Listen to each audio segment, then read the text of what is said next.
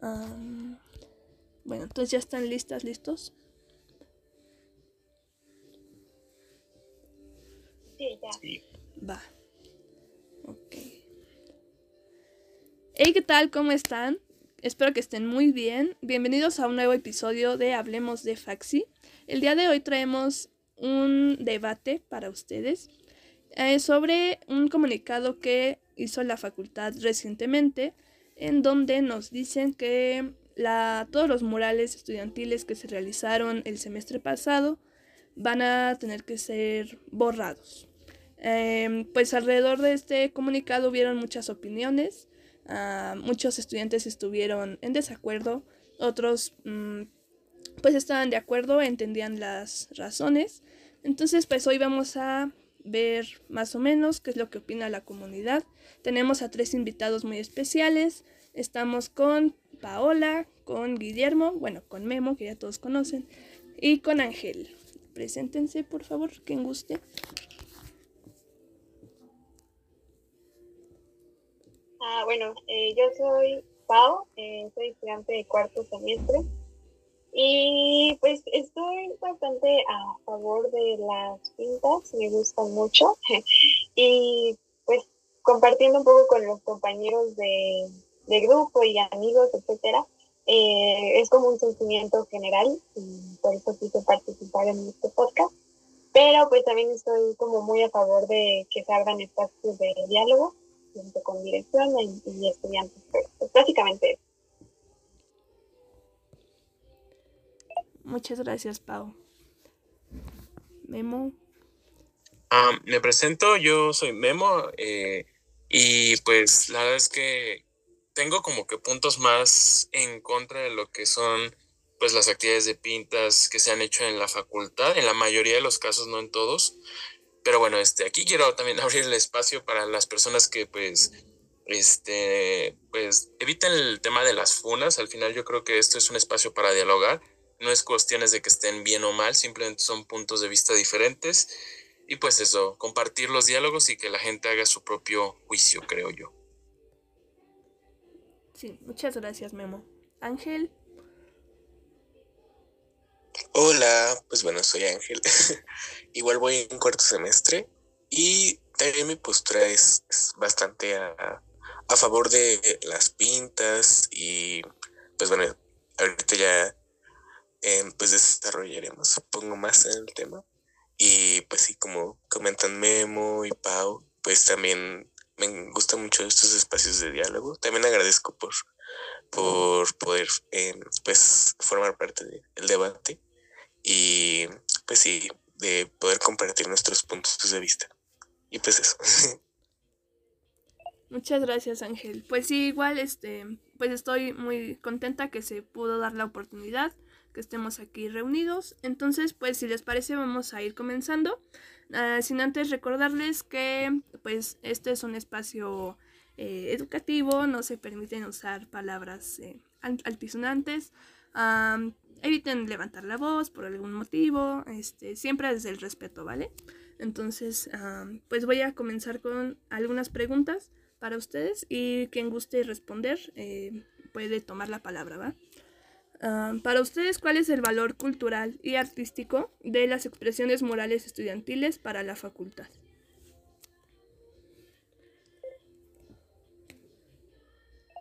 Memo.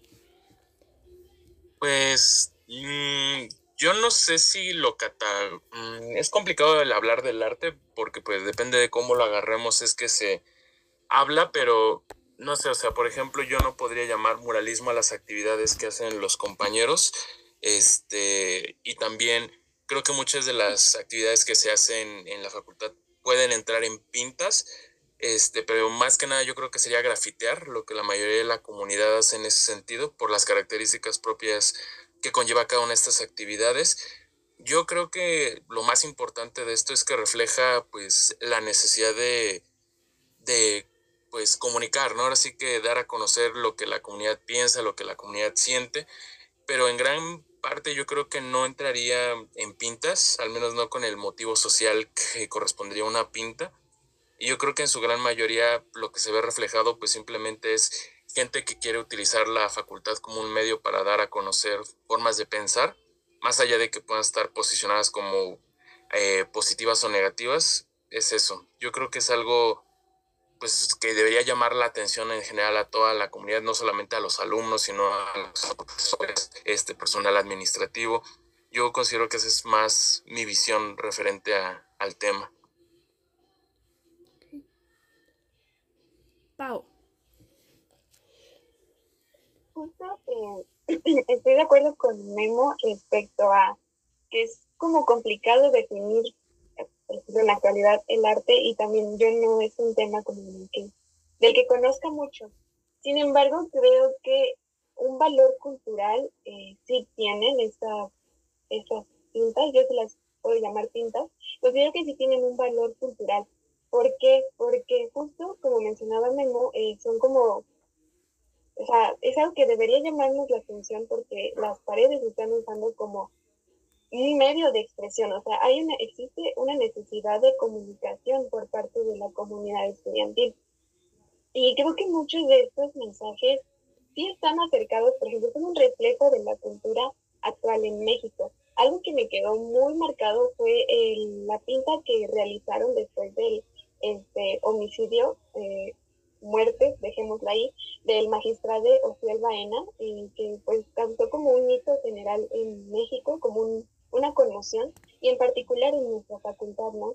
Y pues el que se realicen estas acciones es como tomar una postura en contra de, o sea, de no tolerancia a hechos violentos, como fue esa, esa muerte, o sea, contra el odio y la resistencia que existe eh, en, por gran parte de la sociedad actual en México respecto a las disidencias, ¿no? Creo que, o sea, son un reflejo y de esto mismo como profesionales, en un futuro que seremos profesionales, este, es muy importante tener como estas pautas, tener marcadas estas posturas, ¿no? Que no vamos a tolerar ciertas cosas. Por ejemplo, también me gusta mucho eh, una que está en, una, en las escaleras del edificio A, que es un fragmento de la canción de Maldicho de los fabulosos Kaila, que dice, yo no voy a la guerra, yo no voy a la violencia, a la injusticia y a tu codicia, digo no. Creo que, o sea, estos posicionamientos son un reflejo de que estamos, o sea, que hay como una necesidad de generar un cambio en el pensamiento y también, por ejemplo, en la práctica de la, psicología. Entonces, creo que sí tienen un valor cultural. Artístico, no sé, porque desconozco mucho, ¿no? Pero creo que son, son mensajes importantes. Y eso es solo por mencionar algunos. Ángel. Sí, comparto mucho de lo que dice Pau. Y también creo que como una comunidad estudiantil que somos, es muy interesante justamente la cultura que generamos, ¿no? Verdaderamente creo que pues somos en parte estamos generando pues como muchos muchas cuestiones, ¿no? Al, ir a, clases, ¿no? Y al ser estudiantes y no solo como estudiantes, también con los profesores y con el personal y, y pues toda la, la eh, las personas que forman parte de, la facultad. Entonces, creo que todas esas cuestiones, todas esas partes de nuestro día a día, pues necesitan también ser reflejadas, ¿no? Y verse en, un espacio. Y creo que justamente toda esa cultura que generamos, esa convivencia y, todo lo que pues pasa en la facultad, pues también se tiene que ver reflejada en sus espacios. Em, yo creo que al fin y al cabo todas las culturas pues llegan a, a hacer estas cuestiones históricamente y pues ya sean de ciertas formas que podríamos considerar más artísticas, como mencionan Memo y Pau, que es complicado llegar a, a decir como qué es y qué no es arte. Y justamente creo que, que igual y, no va tanto por ahí, ¿no? Sino más bien como por esa cuestión de, de la expresión y la cultura y la cuestión también histórica, como el entender que creo que el espacio no es solo de ciertas personas, ¿no? Y creo que eso ya es como una pregunta que va más adelante, pero creo que justamente la decisión y el cómo representamos a todos los miembros de la comunidad y nuestra cultura que estamos formando en, el espacio, en, nuestra facultad, pues no, no, debe pues verse plana, ¿no? Como, no sé, como, pues sí, tal vez solo en, colores sólidos o en pues un color gris o demás. Creo que igual y más adelante también va a estar la pregunta, ¿no? De cómo podemos llegar a, ciertos acuerdos para que toda la comunidad pues se pueda ver representada. Pero, pues sí, volviendo a la pregunta, creo que, que es eso, ¿no? Que es em, muy importante para nuestra representación que pues los estudiantes y, la mayoría de, la comunidad que son estudiantes también puedan formar eh, la participación de, de representarse en el espacio y al final influye mucho en todos nosotros todos esos mensajes porque mm, nos podemos encontrar en los demás. Muchas veces he visto mensajes y, cuestiones que, dibujan en, en, el espacio que también siento que me representan y que me hacen de alguna forma como Mm, pues sentirme más parte de la comunidad y sentir que, que la facultad puede ser pues un espacio para, para poder ser yo y poder expresar y que todos podamos pues encontrarnos, ¿no? Como, y que haya también esa comunicación. Y pues sí, creo que, que por eso es como importante culturalmente. Ok. Muchas gracias. ¿Alguien tiene algo más que decir sobre este punto? Si no, eh, continuamos con el siguiente. en su opinión, ¿hasta qué punto la preservación del patrimonio cultural universitario debería pesar más que la libertad de expresión o el derecho que tienen las los estudiantes para poder mm, hacer más bien marcar su identidad en los muros de la facultad.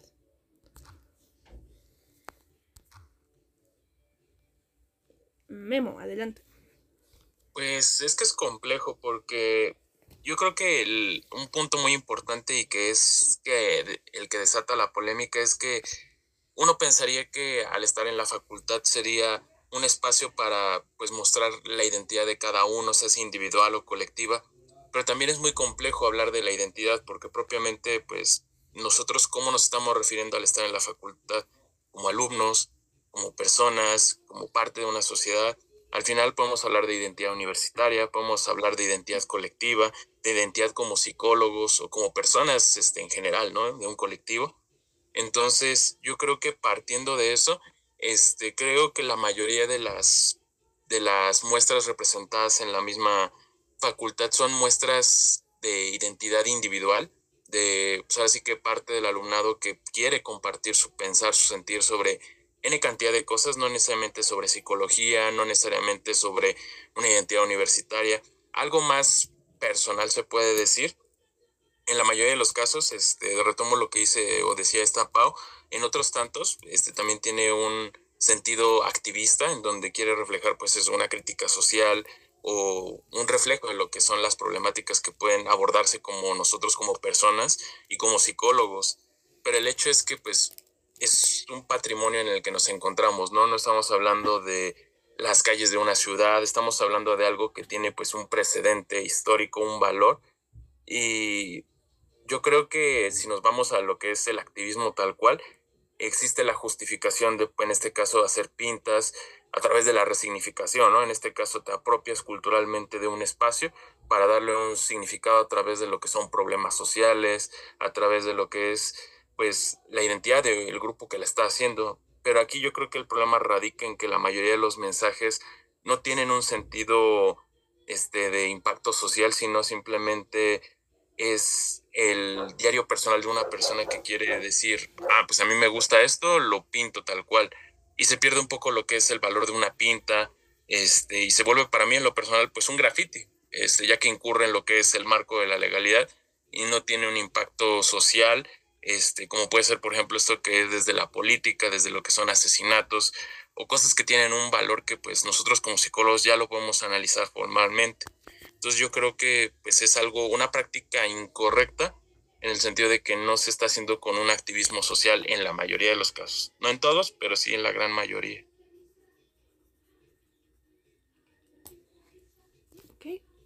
¿Alguien más quisiera participar? Eh, Pau. Eh, pues justo en este caso yo tengo como una opinión un poco dividida y pienso que en general una cosa no tendría por qué estar como peleada con la otra, es decir, la libertad de expresión de los estudiantes con el patrimonio, o sea, considerando la universidad como patrimonio cultural, ¿no? Eh, creo que mm, es que desde mi perspectiva, así sean como mensajes individuales o de que nacen desde la individualidad, dan un sentido en el colectivo como que consideramos como los alumnos, ¿no? Aquí, o sea, porque yo he platicado con mis compañeros de clase, con mis amigas, mis amigos, y en general el ver como ciertos, así hasta mensajes de me siento triste, por ejemplo, poniendo un ejemplo, no sé si exista esa tinta en la faceta, pero ese, ese, el compartir ese sentimiento hace, hace a otras personas decir, es que yo también me siento igual, ¿no? Entonces ya no, ya no es un sentir individual, sino es un sentir colectivo, ¿no? Entonces ayuda como en ese encuentro en, dentro de la comunidad de alumnos que considero que está, está un poco dividida, está dispersa. Entonces, eh, volviendo como a la pregunta, eh, sí, justo una cosa no debería estar peleada con la otra necesariamente.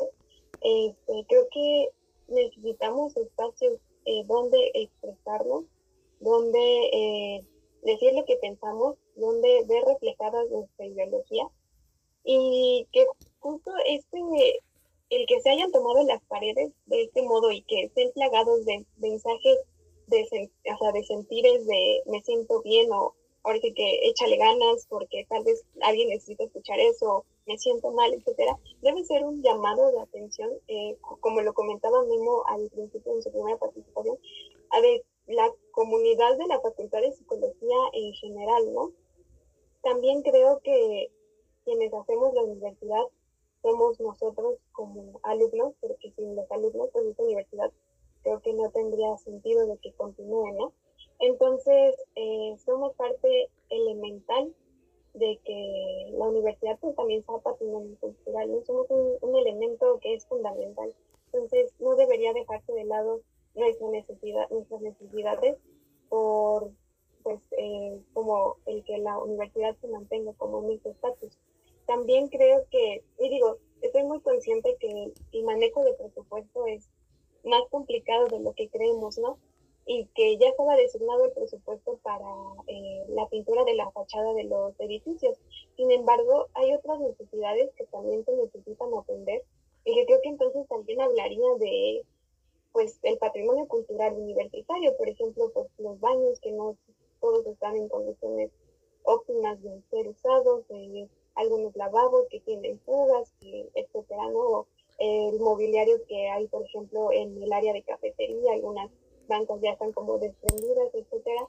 Es, a lo que quiero de llegar es que también se le debería de dar mantenimiento a esas cosas, o se debería considerar presupuestos futuros para que pues podamos hablar de una preservación del patrimonio cultural también, ¿no?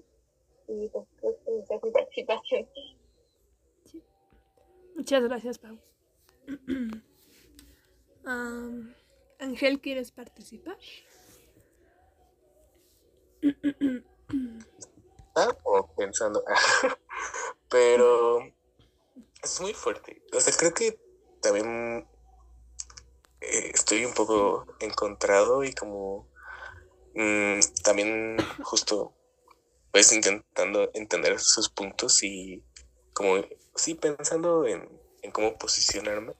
Pero, por ejemplo, ahorita estaba pensando en, o sea, verdaderamente que, ¿cómo podemos hacer una buena, ¿no? Como preservación de, un patrimonio y, entender qué tipo de, de patrimonio es, ¿no? Porque, por ejemplo, cuando leía el comunicado, sentía que querían tratar a la facultad como si fuera algún tipo de, de patrimonio, pues como histórico, como, como que es, como, como si ya fuera del pasado, ¿saben? Como si fuera una pirámide o una cuestión así, que pues esos son patrimonios que hablan de una cultura que, que vivió en otro momento histórico, ¿no? Y del que se entiende que se quiera preservar porque, pues, ya, o sea, ya es como el registro de, el único, o los únicos registros de algo que ya no está sucediendo en la actualidad.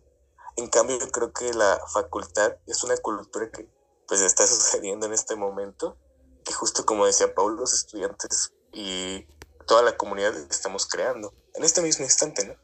Entonces, creo que es extraño hablar de, de esa preservación histórica como como pues mantener la facultad bien pintada. Es, es, se extraño y como que no entiendo muy bien como qué es lo que buscan, porque no, no, o sea, sí, como que no, no entiendo qué, en qué va a ayudar eso a, preservar qué, o sea, el preservar, qué, qué tipo de, de patrimonio, de cultura están buscando mantener, ¿no? Hasta eso me puede llevar a, a otras ideas que pues ya es más como especulativo, pero pues un poco justo ese enfrentamiento de, ideas, ¿no? Y lo que se llega a plasmar en la facultad, que justo no, no, no, todos estamos de acuerdo con las cuestiones que se llegan a plasmar. Y creo que eso es como mi mayor preocupación, el hecho de que igual y, el interés pueda ser no tanto en, en, preservar ciertos espacios, como mencionaba Pau, ¿no? Que que pues, hay cuestiones que sí se están desatendiendo, sino más bien a mantener una, una imagen o, unas ideas y no como que otras, no, o sí, no sé, como que otras, pues sí sean borradas, creo que es la palabra. Entonces, pues igual no tan explícitamente como una, en este caso, lucha tal vez como de ideales o política o, um, pues sí, pero creo que en general pues se, borra, ¿no? Un diálogo, se borra un, una cultura que está sucediendo en este momento y que no, pues, no, no sé, me, me causa eso como, como conflicto, la verdad. Creo que, que más bien sí, o sea, sí estoy de acuerdo con el hecho de que se preserve el patrimonio, pero pues entender cómo, cómo lo estamos haciendo, ¿no? Y en qué contexto. Creo que eso es como muy importante. Pero no sé, o sea, creo que sí, no, tengo mis ideas ahí como, como igual no sé si, si me escucho algo revuelto, pero no sé si piensen algo al respecto. Sí, está muy bien, gracias. Memo, ¿también quieres participar? Sí, retomando incluso un poco de lo que comenta este Ángel, pues propiamente, para poner en contexto para los que nos están escuchando, propiamente lo que es Ciudad Universitaria es considerada Patrimonio del, Cultural de la Humanidad desde el 2007 por parte de la UNESCO. Es más una cuestión simbólica que pues un trofeo, por así decirlo. Este, aunque curioso, de hecho también tenemos una placa ahí en lo que viene siendo CEU, por donde está Rectoría pero yo creo que esta cuestión pues es algo que se ha ido construyendo desde la fundación tanto de lo que es la Facultad de, Psicología de la UNAM como la propia UNAM. Por ejemplo, nuestra facultad ya tiene 50 años, poco más, en este caso ya va para más. Este, y hablar de CEU propiamente, pues son muchos años, este, 100 años más de la fundación incluso de la misma UNAM. Entonces yo creo que pues refleja lo que viene siendo desde lo que es valores, incluso en la misma, la UNAM establece lo que son los valores UNAM, incluso la identidad universitaria que se trata de forjar a lo largo de los años de formación de los estudiantes independientemente de la carrera que sean. Es ahora sí que incluso el deber ¿no? de la misma UNAM, el, la formación de profesionistas en este caso, más que un espacio recreativo, es un espacio formativo. En ese sentido, yo puedo entender que la UNAM mande el comunicado en el sentido de que existen algunos valores, existe una identidad que se creó desde un principio, la cual ha sido esa misión, visión y valores que ha tratado de imponer o en este caso si lo vamos a imponer, pero a su vez, pues que nosotros estamos sujetos a ellos al habernos inscrito a esta institución. Yo creo que es muy complejo, pero nos permite dimensionar, pues igual y cosas que no sabíamos o que no teníamos en entendido al ser parte de la UNAM o en este caso al formar parte de la facultad propiamente. Sí, muy bien. Muchas gracias. Bueno, ahora, ah, no sé ustedes, yo no he escuchado tanto que se, más bien no he escuchado que se hable tanto eh, desde que salió el comunicado sobre esto. Entonces, ah, una vez que ya se realice el borrado de, las pintas y de los murales, eh, ¿cuál es el impacto que creen que tenga en, en la comunidad en el sentido de pertenencia y de identidad?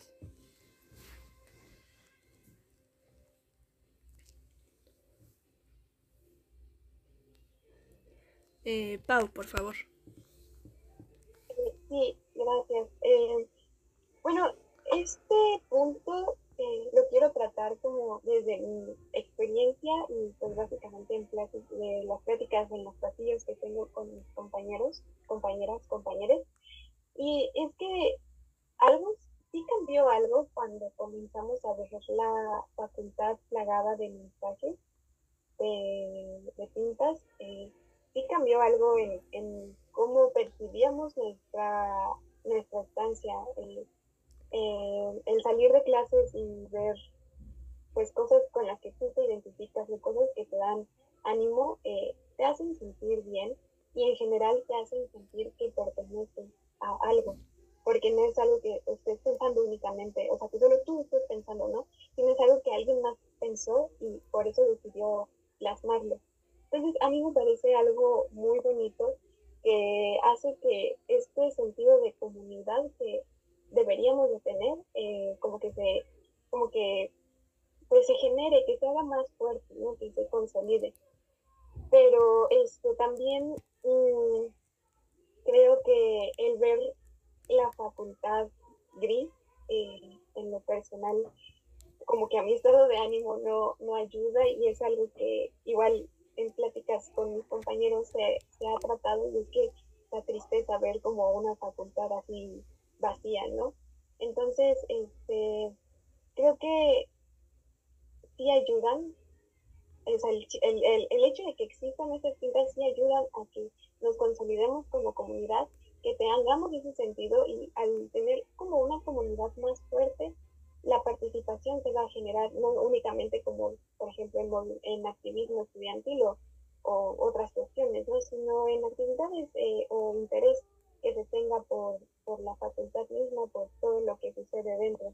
Entonces creo que sí es muy importante y va a tener un impacto, porque algo de lo que yo me di cuenta fue, o sea, cuando fue este periodo intersemestral y nos dimos cuenta algunas personas que ya se habían borrado algunos murales más que de enojo, más que de frustración, etcétera, un sentimiento de tristeza. Y de leer comentarios, por ejemplo, en el grupo de Facebook, que decían, es que a mí ese moral sí me gustaba y me hacía sentir algo, ¿no? Entonces, eh, yo me di cuenta de ese sentimiento de tristeza que se generó y en lo particular que también yo sentí. Entonces, creo que eso tendría un fuerte impacto y que deberíamos, o sea, en general se debería como tomar cartas en el asunto al respecto, muchas gracias. Ángel. Sí, yo creo que en general la, la comunidad, pues como dice Pau, le ha dado valor, mucho valor a, a, las pintas y obviamente también las personas que las han realizado, ¿no?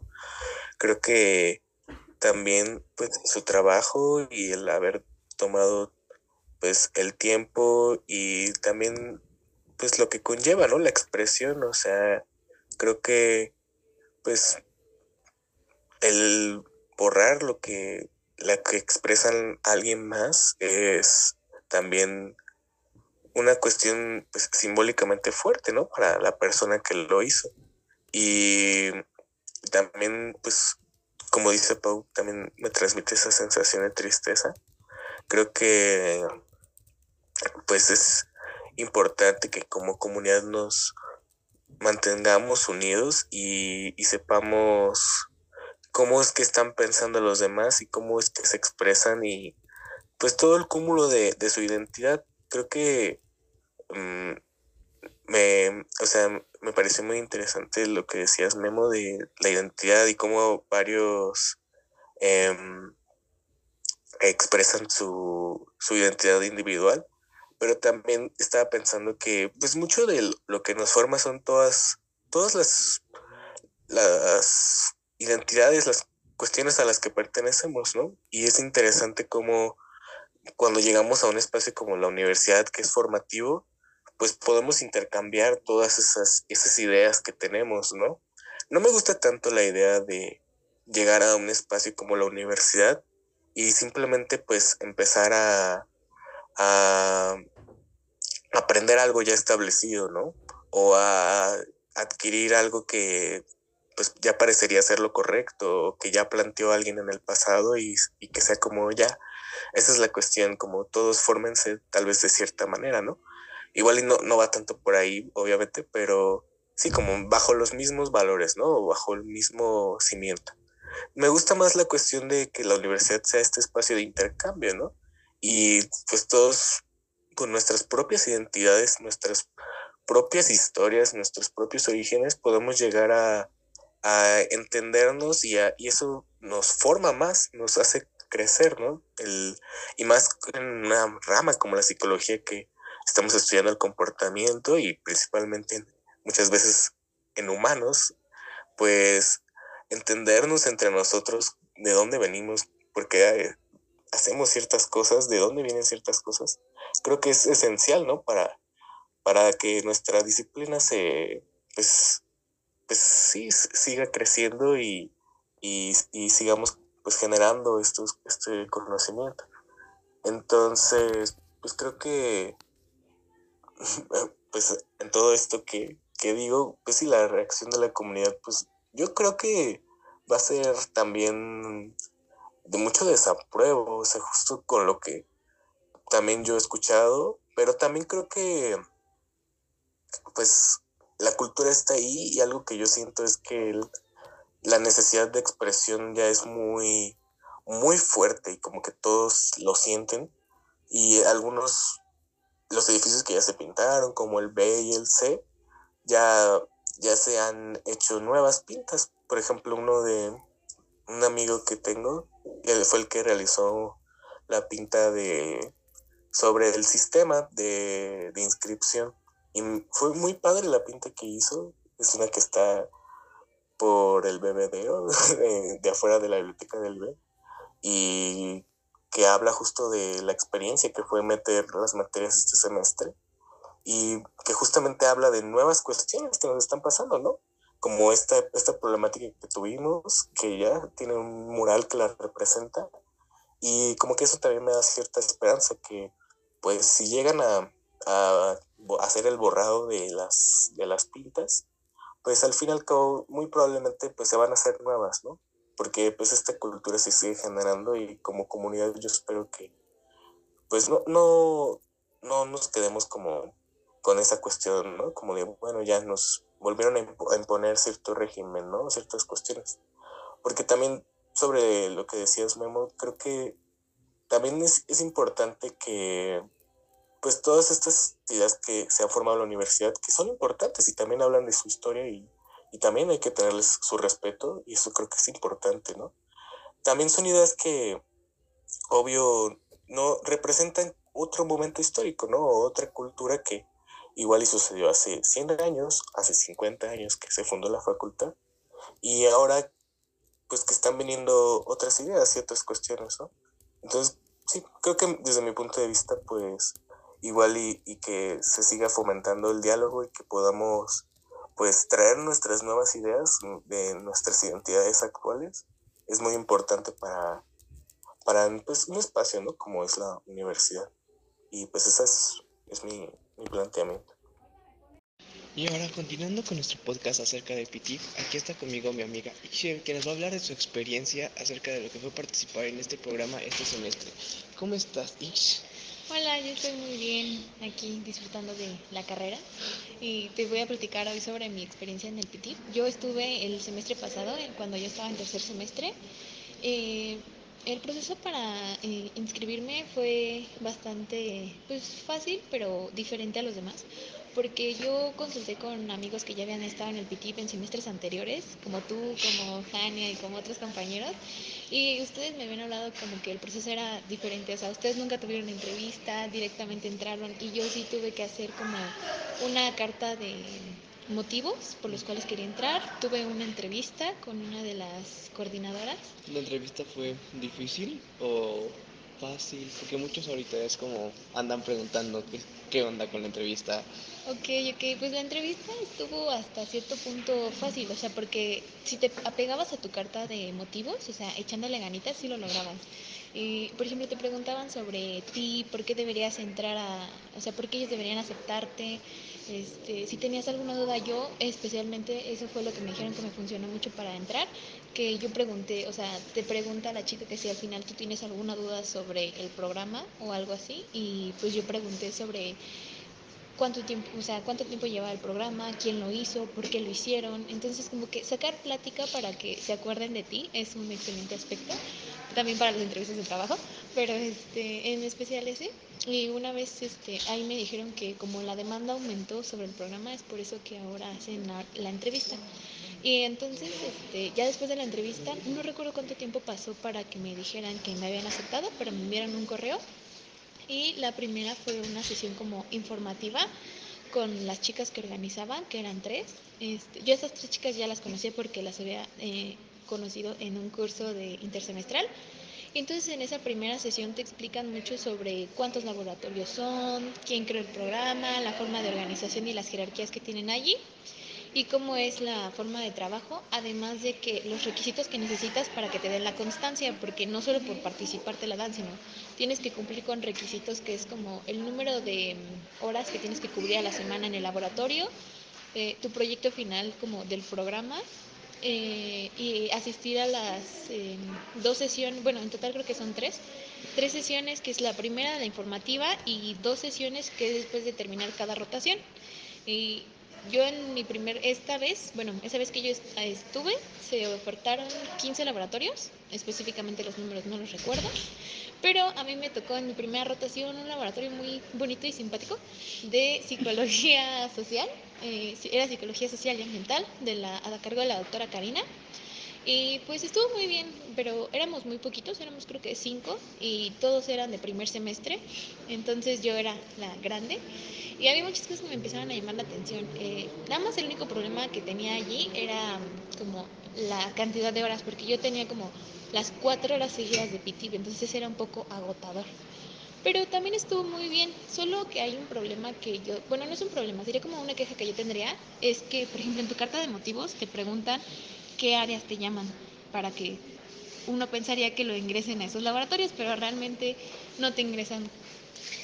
Entonces, como comentaba, eh, te preguntan en tu carta de motivos, como a qué área quieres, son de tu interés, pero realmente puede que te las asignen, puede que no. En mi caso no me las asignaron porque yo quería clínica y neuro y terminé en un laboratorio de social, el primero y en mi segunda rotación en uno de CCC. Entonces, este, en el primero estuvo muy entretenido, había chicos, eran los, y, los LGI, que son como los que están ayudando a los eh, titulares de laboratorio.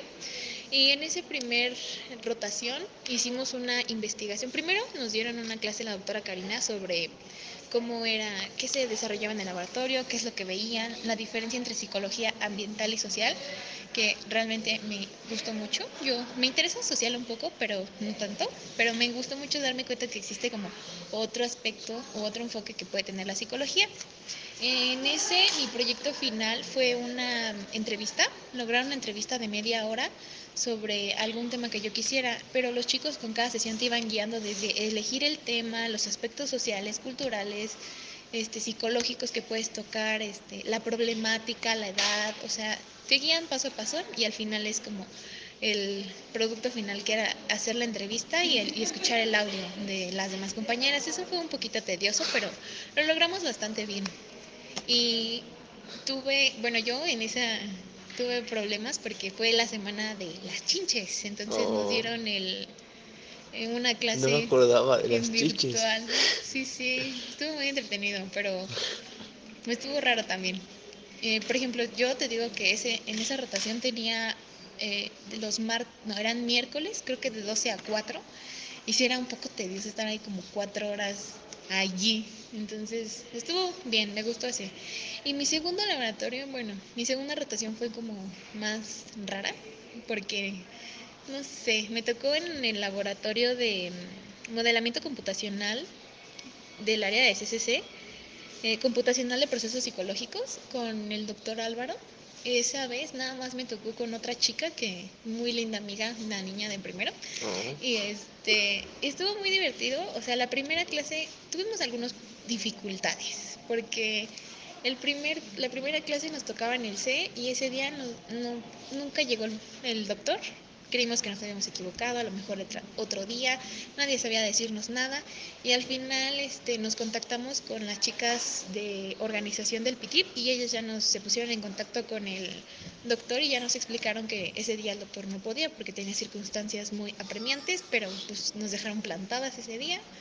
El segundo día, bueno, la segunda rotación, el- la segunda sesión no podía ir el doctor porque tenía que irse a un, este, ay, ¿cómo se llaman estos? ¿Congreso? Congreso. ¿Falta más calientes? Sí, sí, sí, fue a su congreso de Aguascalientes de CCC. Y, o sea, fueron como, en total eran creo que cuatro sesiones o cinco, de las cuales solo tuve dos. Pero las que llegué a tener con él fueron, fueron muy interesantes por la línea de investigación que llevaba. Él nos envió un correo donde nos mostró como documentos que llevaban su investigación. Trabajaba con niños mayormente. Tenía una investigación con niños con síndrome de Down y otra con niños de primaria de una escuela de la zona del sur, creo.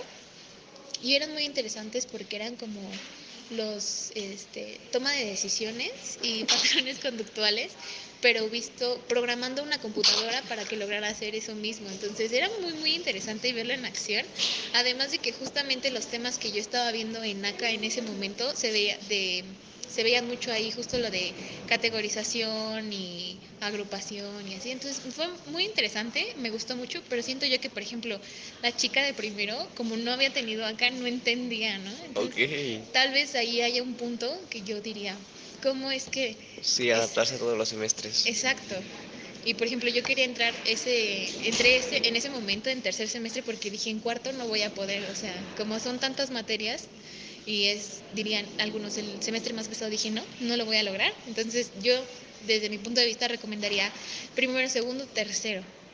Y si se lo van a aventar y están dispuestos, cuarto. Pero yo recomiendo segundo, tercero, porque justo no han visto acá, no han visto otras materias, pero por ejemplo también este, una crítica que sería que solo hay un laboratorio de organizacional, entonces está interesante porque muchos yo vi que en su carta de motivos decían, no, yo quiero orga, y nada más había uno y pues a lo mejor hay cosas que serían organización de cada uno de los laboratorios, porque en las sesiones finales donde te vuelves a ver con las chicas que organizan después de cada rotación, hacen actividades y compartes tu experiencia y está muy bien verlo porque son 15, en ese momento eran 15 laboratorios, entonces me gustó mucho saber cómo este, otras experiencias de, por ejemplo, los laboratorios de neuro, de clínica y todas las cosas que llegaban a hacer y además en la ceremonia de premiación, bueno, de, de donde te entregan tu ¿Reconocimiento? reconocimiento, gracias, este, puedes explicar y pre- participar explicando tu proyecto final